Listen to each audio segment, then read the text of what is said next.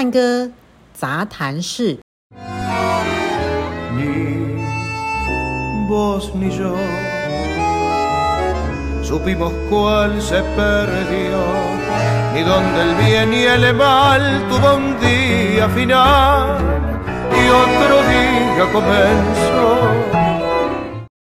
是很高兴，艾教授可以上我们的 podcast 来，啊，荣幸荣幸，给我们做一个特别的专访，这样子分享嘛，哎，分享分享。而且这次我查了资料才发现，哎，我们今天要聊这个专辑《逆时针三分钟》，好像是你们第一张专辑，对，对不对？对啊，是我弄 Tango 的第一张专辑。成团其实也快十年了，对不对？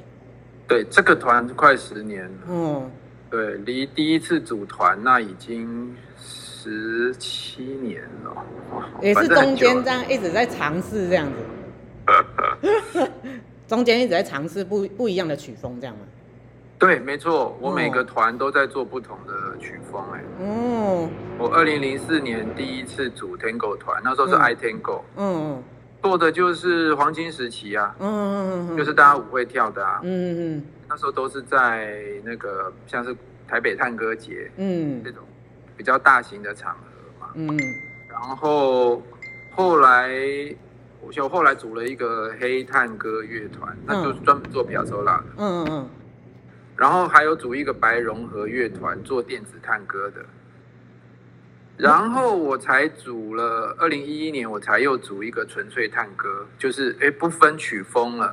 就是我 Tango 的精神，我大概比较觉得比较抓得到，然后我可以用任何形式来诠释嘛。嗯，对，二零一一年又又组一个纯粹探戈，对，然后现在我们出专辑，决定用台湾民谣的精神把它加进去，嗯，然后用 Tango 的精神跟 Tango 的诠释方式来来做改编，这样子。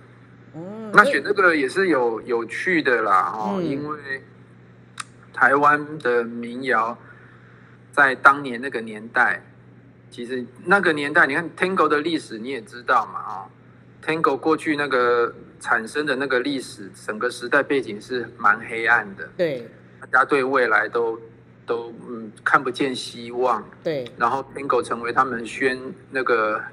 宣泄情绪的一个重要管道，舞蹈跟音乐都是嘛。嗯，那台湾你再看同样那个时期，你看台湾民谣呢，就是其实有点类似哈。嗯，如果是台湾当时以住在台湾的人来讲，就是离开日本的统治，然后又来了另外一个就是国民党政权，对不对？然后想要唱什么歌，艾米，你不能好好，不能想唱什么就唱什么，会会被审查，会被那个禁。禁歌嘛，对不对？所以歌曲表达他们心里面的心声的时候，是用比较隐晦的方式。嗯，那我们用 Tango 的方式，就变成可以把这个比较藏在里面的情绪，把它放出来。嗯，然后来自各省的移民也是啊，其实这些移民也是到了这边，然后，然后 其实也是处在一个非常非常。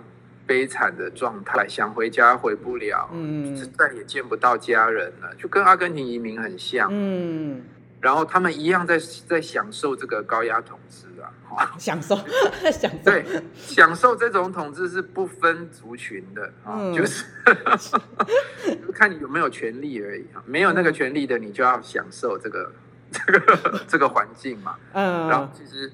所以你听那时候的歌曲，其实都有这样，不管国语歌、台语歌都一样。那我们这次选八首台语歌，一首国语歌来做这样。那选这么这样子选歌，也是因为台语歌改编成探歌真的比较容易，国语歌要改编成探歌真的比较困难。好，这个跟他们使用的音符、跟跟那个旋律的表达方式，还有音乐的段落方式有关系啦。这样子。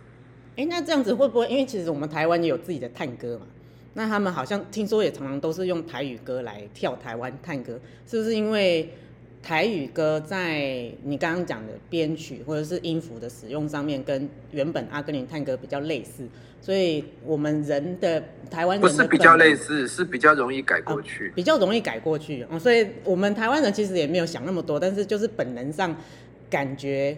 呃台语歌比较容易拿来跳，我们想要跳。事实上我，我我的感觉是这样子啦，嗯，就是阿根廷探戈有了，然后传到欧洲，然后后来产生了英国国标探戈嘛，对，对不对？对。然后日本在很早的年代就接触到这些了，一九二零、一九三零。日本就开始接触到这些探戈了，嗯、那当然是两种他都会接触到。嗯嗯嗯。那英国的国力真的很强大，对，所以很多人就接触到国标探戈。所以你看，日本对于探戈的理解，事实上国标探戈的比例还是重一些。嗯。然后少部分人就是比较听，像那个时候我记得布格里耶斯有被邀请去日本办音乐会的。是。哦，然后。日本对 Tango 的理解是这样，就影响台湾嘛。嗯嗯。对台湾对 Tango 的理解，就所谓的台式探戈，事实上受日本的影响很多，所以很重节奏，就是国标那种节奏，噔噔噔噔噔噔噔，这种节奏很多。对对，那这个是我觉得是受到日本的影响，但是台湾歌曲本身没有在管这个节奏，只管这个旋律线跟情绪的时候，要改编成。阿根廷 Tango 是是比较相对容易的。嗯嗯，那我记得你们在呃这样子做融合的时候，也都有挑比较类似的嗯情绪跟故事的两首歌，把它 remix 在一起，对不对？有一些是嘛，像 Vida Mia 跟私募的人，嗯、我就觉得很合。嗯，不管是那个里面歌词讲的东西。还是那个里面一些曲式，他们就连某些地方的和弦进行都很搭，所以我去做这个改编的时候，就会发现，哎，有一些很巧妙的东西可以用在里面，这样子。那当然这种情况不多，嗯。然后我们这次九首歌曲，事实上都用不同的思维去做改编啦，像《月夜愁》。月夜愁就是你的呃，本来讲的是月夜，然后一个女的在那边等她的男朋友，一直等不到，心里那种难过啊，那种怀疑、猜忌啊，各式各样的情绪嘛。嗯、但是，但是外表又会装作没事，对不对？路人经过，他一定会装作没事，不会在那边哀戚，对不对？对。所以我们这个歌曲里面就是两种情绪穿插，嗯、一个就是没事的，嗯，然后用。用黄金时期的 Tango，然后感觉起来是有精神在唱这个东西的，然后但是有些地方却用旋律线来做出他心里面的那个其实是哀伤的，嗯，这样两种情绪这样一直在穿插，嗯、你就听得出来，就是每个人个性的两面这样。那么我们每首歌不同的编曲了，嗯，那所以才会听起来这么丰富。港都夜雨，我们用电子 Tango 的方式来做编曲，嗯，所以听起来就会跟原本。很不一样，但是我们要的就是里面的某一两个点这样子。我们所以我们歌名叫做《Megado Wiki》。嗯，对，就是我们要取的就是《港都粤语》里面的这一句话的，作为整首歌的精神。那这个《Megado Wiki》，我觉得跟 Tango 就很合啊，非常合。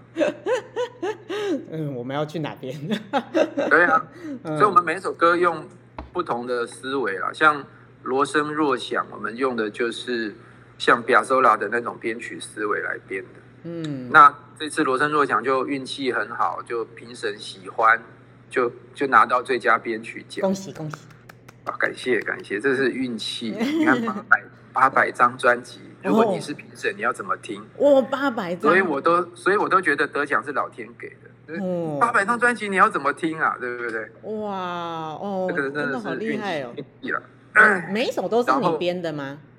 没有，九首歌有六首是我编的，嗯、然后三首是那个钢琴演奏家 Kate 编的，嗯，嗯，他编的也很厉害，他编的很像是电影，嗯，每一首歌是段落式的，他编的那几首是段落式的，其实有 Bugliese 的精神，哦，但很棒，就段落式的，很像电影原声带那样子的，他的编曲方法，每个人方法不一样，嗯嗯，切入点不一样，思考角度，对对对对对。我记得那个台湾探戈二十年的时候，我们在诶、欸、那个呃很远的那个饭店叫什么？嗯，反正反正那个 Agnes 跟 Derek 老师办的那一场嘛，那个饭店我记得好像关了，不知道是重新装潢还是怎么样。哦，真的吗？名字我都忘了。对，哎呀，哎，太久没去就忘记了。嗯，对，那个饭店现在没有在营业那一间。哦，好可惜哦。然后我记得那一次。呃，你们也有受邀去演奏。那那一次，那那一首跳维达米亚那一首，我跳完，因为听得懂思慕的人他在唱什么。那个时期，哦、对，那个时期刚好我正在跟一个日本男朋友交往，远距离。哦是啊、对，然后对远距离，所以我就觉得啊，那首歌真的是在唱我的故事。我失恋的人很遥远，很遥远，然后不知道什么时候才能见面。那又那么刚好跟我跳的人就是日本人。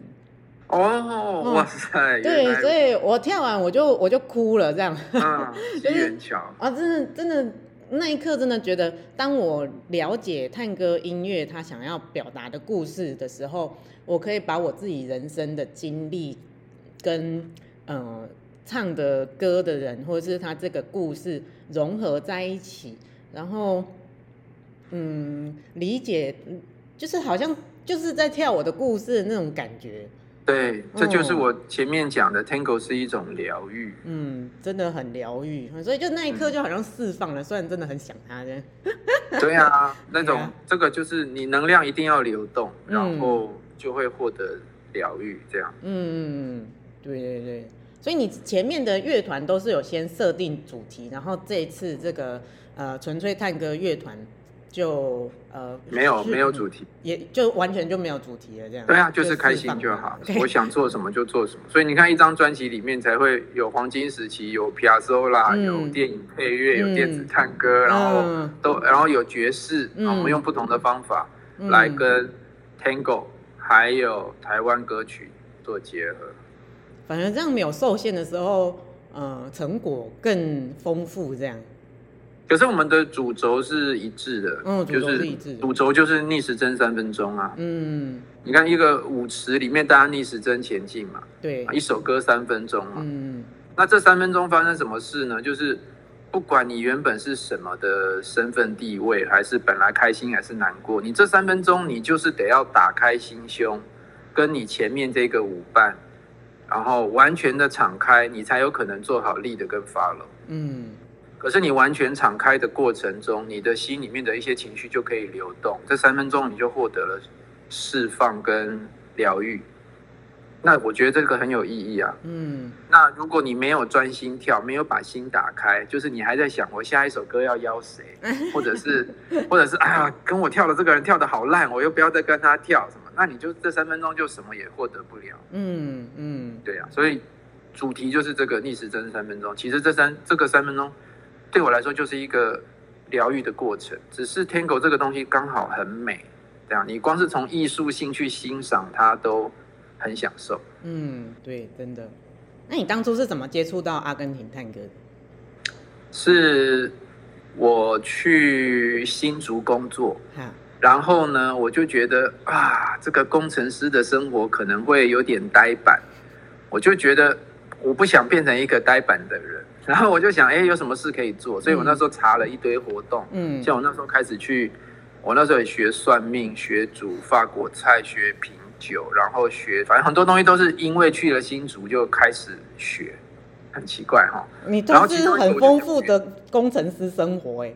对对，所以很累。然后，然后我就想学跳舞啊，哎，真的很累耶。我常常礼，像我那时候礼拜一晚上冲回台北学法国菜。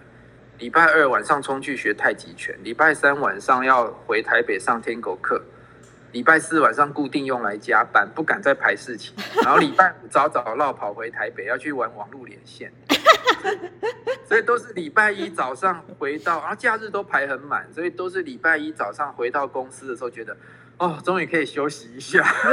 哎，那那你去新竹工作之前，你在哪里工作啊？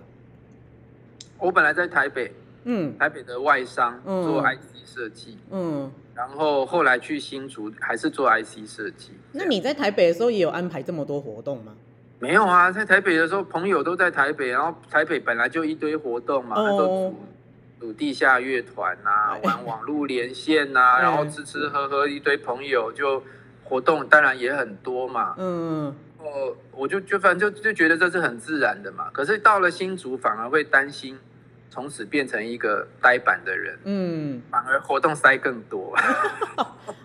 哇！然后，然后我那时候是想跳舞啊，嗯、想跳舞看看，因为不会跳舞，嗯，我就随便 Google 关键字，那时候好像还不是 Google，忘忘记了，反正就是搜寻，对，好像是搜寻引擎，我就打探戈。嗯嗯。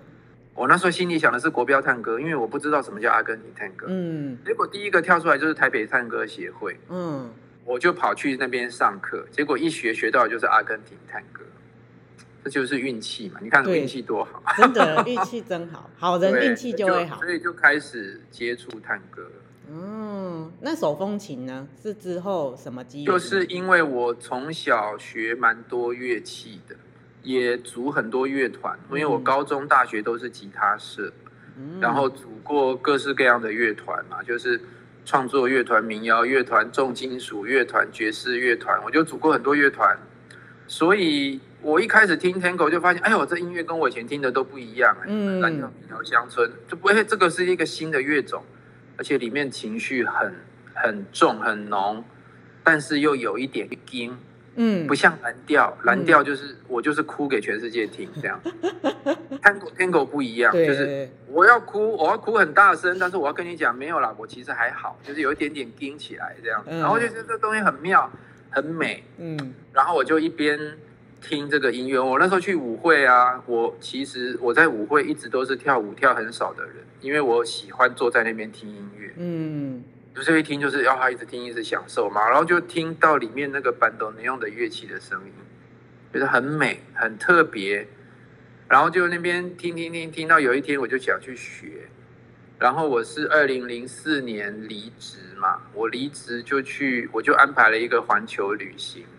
那个时候环球票便宜呀、啊，那时候便宜，哦，现在就贵了。嗯，那时候环球票我就安排其中一站在阿根廷，嗯嗯嗯，然后就想有机会就买手风琴就来学。然后我很笨啊，那时候以为手风琴很简单，因为我会很多种乐器嘛，嗯，我就以为手风琴那哪有什么，嗯，结果一去上上学了第一堂课就发现上贼船，就是手风琴真是困难，这样。嗯已经买乐器了吗？第一堂对，已经买了，所以来不及。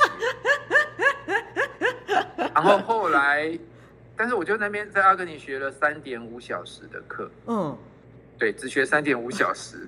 然后我会回台湾呢，就那个什么，台北探戈节之前三个月的时候。嗯呃，大家就在想有没有可能组一个乐团在台北探歌节表演？OK，然后我就我只学三点五小时哦，然后硬着头皮啊，好啊，可以啊，来大家拼啊，反正我组团跟编曲的那些的经验还蛮多的，嗯，我就靠那个经验来弥补我的不足，这样子，所以就哎总总算首首演就就成功了这样子，然后我就也很很开心，然后那个康贝贝。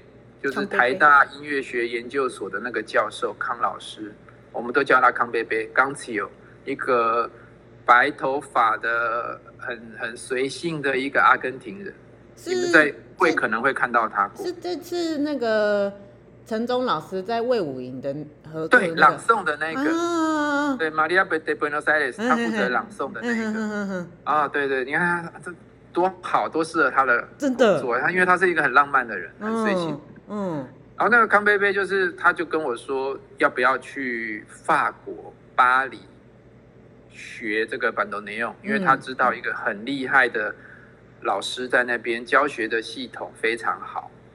我就想说，哎，好啊，我就去嘛，然后就开始申请学校啊什么什么的，然后就到在巴黎跟荒和塞莫扎利尼学半年。嗯，然后那半年。真的是非常营养的半年，因为他就跟我说，这个乐器太难了，你不能像学钢琴这样六小时、八小时每天拼命练。嗯，他跟我说，最好的方法就是一天练二十分钟，然后就要去喝咖啡跟散步，让身体去习惯这个乐器。我一听就觉得，哎，好棒哦，这个这个系统我喜欢。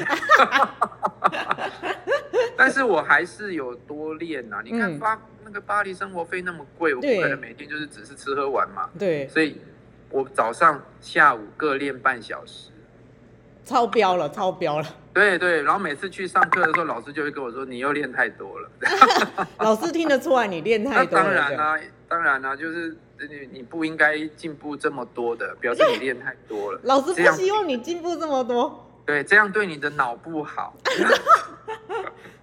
呃，老师是法国人吗？还是也是阿根廷人？不是阿根廷人啊，哦、阿根廷的厉害的大师，然后被巴黎音乐院聘去巴黎，在那边教手风琴。哦，这样子。嗯嗯嗯。那他说的没错，因为这是他的体悟啊。嗯。他有好朋友练巴东能用练太多，练到脑出问题，还长了脑瘤啊。这是真的，就是你太认真了，这样。太认真。对，他就跟我讲要要注意安全。哦，好难想象啊！练板东那种练出有长脑瘤，好就是，譬如说左右手只各学五颗钮就好了，然后再慢慢的增加，因为板东能用的逻辑是有四张键盘表。对对对。像电脑键盘就是一个键盘嘛，可是手风琴有四个键盘。嗯。所以你在四个键盘里面穿插来穿插去是很可怕的。如果你只学五颗音。那四个键盘表就是二十颗钮了。对，所以一开始只学五颗音，其实就要对付二十颗钮。嗯，然后你终于慢慢习惯了，就再加几颗，再加几颗，慢慢就可以克服这个乐器。是一，可是一开始就要所有的钮全部克服，一百四十四颗，全部这样子克服，就会很对脑就是一个很大的损伤。哦，所以这次魏武营，你知道他们有出一个周边纪念品吗？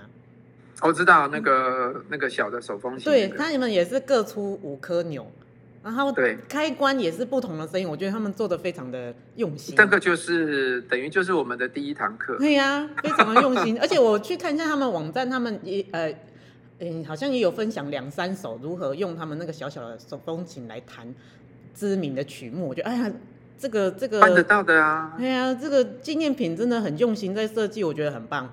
对对对对对对，那个非常好玩。对啊对啊，我觉得蛮好的。嗯，嗯 那这样子，呃，这次的这个专辑，呃，这呃八九首歌是这样子几年来累积，慢慢一首一首累积出来的吗？不是哎、欸，像白牡丹是二零零六年吧，嗯、那时候的探戈节我改编的，就是那时候我就在想 Tango 节。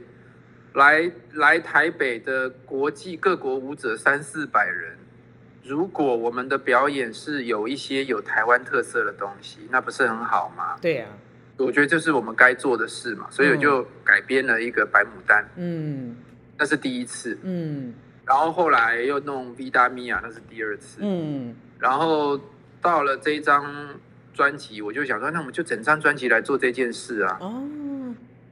所以这是花了一年多把这些全部改编完。那其实录音的过程是很辛苦的，因为录音室很贵。你好不容易敲好一个录音室的时间之后。你就得要赶在那之前把曲子编好，嗯，把谱准备好，嗯，然后找好适合的乐手，把谱寄给他，跟他说明一下你要用怎么样的方式来照来演这个谱，嗯，然后就进录音室，然后就把它全部录出来，嗯嗯，所以其实是每一首歌有有的时候是有的时候还蛮赶的，但是录出来的成果是很满意的吗？没没办法百分之百，就是我、嗯、因为我编曲的习惯就是在脑里面编，编好之后、嗯、想办法把它一步一步的变成谱，嗯，变成一个试听的音档，让别人能够知道我在想什么，嗯嗯嗯，然后他去录音室的时候就可以演奏出比较接近我想要的，嗯、可是这里面就已经打折了嘛，对，然后最后弄出来的时候就是会比我脑袋里面想的。有的时候可以很接近，有的时候就差一点点这样，嗯、所以就要要能够说非常完美的话，那就是要砸很多钱了。就是那这个录的不够完美，好，下次再约一次录音室时间啊，再来录一次。嗯、那那这个就是要一直砸钱进去，嗯、对，可是没有钱呢、啊，没有钱，所以没有办法求完美，就是要求一个我们觉得够了，这样算可以。有表现到了啊，就就好。要到完美其实是不可能的啦。艺术上本来就是完美是达不到的。所以这是你呃你的调试的方式来面对你脑中想的跟实际上稍微可能上算一种落差的这种调试的方式，这样。对啊，就是有的时候有点不一样，嗯，就就那就这样啊。那刚刚讲到那个砸钱在录音室上面，我觉得也很有趣，因为我在查资料的时候就查到你们在那个 Fly Flying V 上面有募资，啊、但是募资的金额其实并不高哎，这样子怎么支付你们这么多开销？因为不止录音，你还有呃设计嘛，然后那个。呃，烧录 CD 出来，这些其实都是很大的成本。可是你们才募六万多这样子，里面猜不到，大家可能猜不到最大的成本是什么？不就是是养成一个音乐家吗？不是，哦，那个那个没办法算，也是。最大的成本事实上是版权费。版权费，我要改编这些老歌，比如说《白牡丹》，嗯，我要付钱给《白牡丹》的。那个版权的持有者哦，我才能合法使用。对对，而这个费用非常贵，而且听说今年又涨价了。哦，也就是说，这些老歌，有人想要把它们改编、重新诠释、重新赋予生命，这件事情会越来越困难。嗯，会越来越困难。以后以后我也会放弃，我没办法再做改编这件事，因为版权费太贵了。好，那这个钱，呃，我们那时候有募资嘛，对不对？对对对。然后我们申请行政院文化局的补助。嗯。我们算运气很好，因为每年都是超多人在申请。对、嗯、我们这次有申请到。嗯。有了这个补助，加上我们募资，然后，然后我们的第一千张的 CD 卖的差不多了。嗯。这些钱加起来，我们才刚好打平哎。我猜应该还没有算你们自己的薪水。我们没有薪水，所以啊，所以事实上是打平，还没有打平，还没有。那你想想看，那些没有办法申请到经费、嗯、募资不成功的、嗯、那些对音乐有梦想、有热情的人，是真的都在吃泡面，很很辛苦哎、欸，真的很辛苦，很辛苦。对，嗯、所以真的是音乐人很辛苦啦。那个、嗯、像我以前每次在那个什么舞会里面演出啊。跳舞的人都会说：“哎，你们应该常常来演呐、啊！”我就想说，常常来演，我要拜托这些音乐家们来演一场都很不好意思哎，因为舞会门票不贵啊。对。那你说舞会主办者能够付给乐团多少钱？有的时候乐团那个演出的人一个人都只有一千五的 车马费，真的真的是很不好意思，对不起。一千五的车马费，而这些音乐人他们在外面做演出，正常的演出一场都至少六千、八千、一万。对对对，我要去拜托他，拜托啦，车马费一千五，你来演一下好不好？那个，你说是不是很困难？对，真的很困难。然后对，可是跳舞的人不知道，他们说，哎、嗯，你们应该常常来演呐、啊。哦，是吗？然后或者是说，哎，你们这个歌好棒，你们做一张专辑呀？我想说，啊，你知道做专辑要花多少钱，嗯，多少心力吗？嗯、然后我做了之后，你也不一定会买。对呀、啊，对呀、啊。那这个东西就，所以就是很困难，真的是要靠热情。嗯，所以我们这张专辑就是用用热情做出来的。还好传艺金曲奖看到了，得到了最佳跨界，啊、这是运气啦，这是运气啦。我真的觉得运气，运气有时候是我们的努力一部分，也是影响很大。如果那当然没有的话，就是我意思是说，很多人很多很有才华又很努力的人都做了好的作品，嗯，但是每年能够被看见的就只有比较少的那几张，嗯，对，嗯，那我们我们应该不是那个最有才华的，或者是最努力的。我们能够被看见，那相对来说，这个真的是老天给的。恭喜恭喜，是这样。嗯，那这张专辑里面，你最喜欢的是哪一首歌？好难哦，我编的每一首我都很喜欢。Kate 编的那三首我也很喜欢，嗯、所以应该是说，因为方向都不同，所以在不同的心情下会想听不同的。嗯，比如说想要发泄的时候，我就会想听 Meki Adoviki 那个电子探戈。嗯。嗯然后呃，或者是罗声若响这种的啊，有的时候就是心情很好，想听一些比较平顺的或者阳光的，那我就会想听像《绿岛小夜曲》或者《痞子恋歌》。《痞子恋歌》就是又从那个内山姑娘要出嫁来改编，改编成米龙港，嗯，对，很可爱嘛，对，很可爱。《痞子恋歌》我们就是在形容舞会里面的那些痞子啊。对每个女的在那边啊，很会甜言蜜语，嗯、对不对？嗯。然后跟这个讲完甜言蜜语之后，对下一个又好像是又是全心全意。对对对。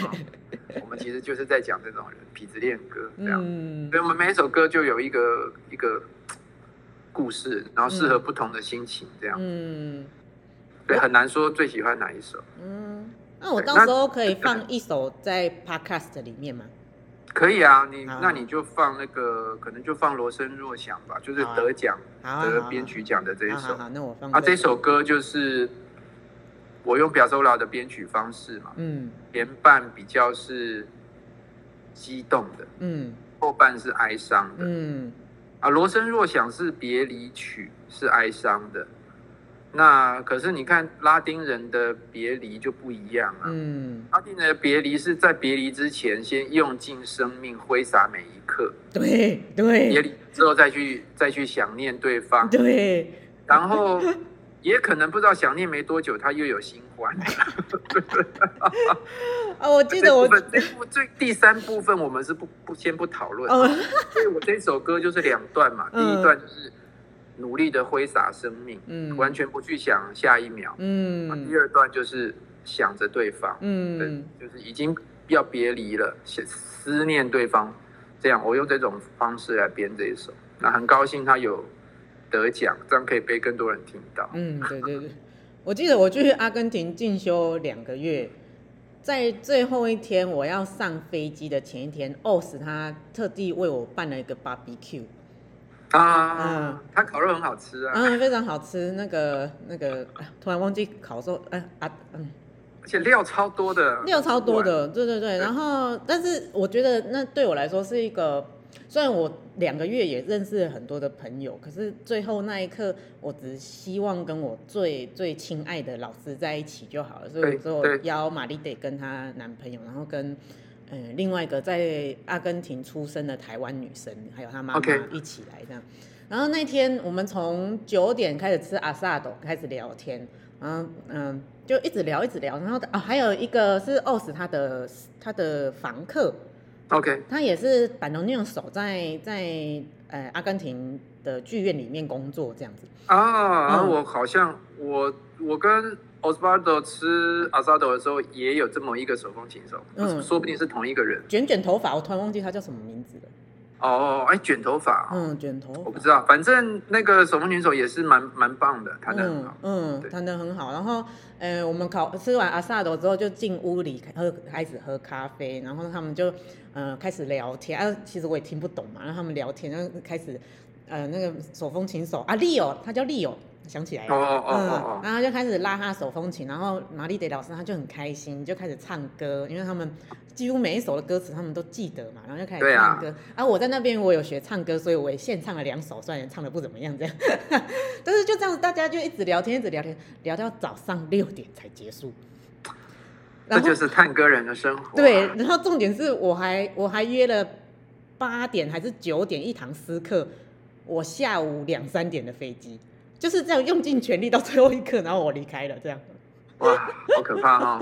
对对，然后在飞机上再去一边一边补眠一边思念，这样。对对对对，嗯，嗯，然后一发一下飞机就发现我的行李不见了啊，那个行李那个心情完全就嗯不一样。哇塞，哇塞，真的是很精彩的呃阿根廷生活这样。对，嗯。对对对，Walking Tango 的那种作息是对我来说是蛮蛮蛮可怕的。尤其你你在中医这个部分，会让你觉得很很矛盾，这样吗？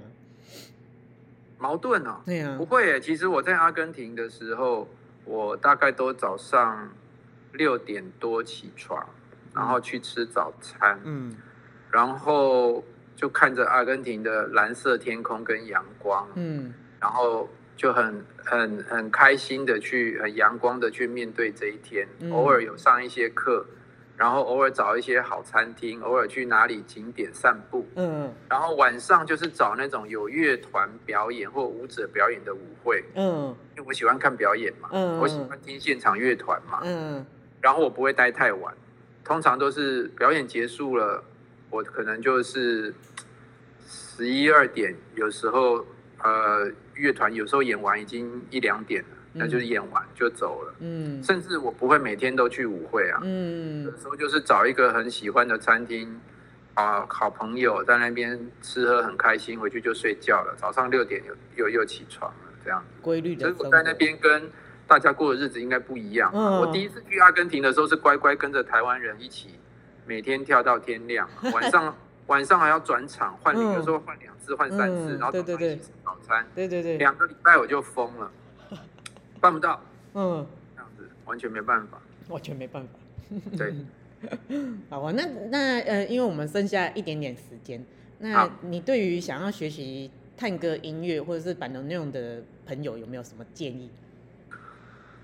有没有什么建议呀、啊？好，第一个学学任何乐器都一样，第一个一定是多听音乐。嗯，那跳我如果他本身是跳 Tango 的人，他本身音乐应该音乐听很多了，所以我觉得这是占优势的。嗯。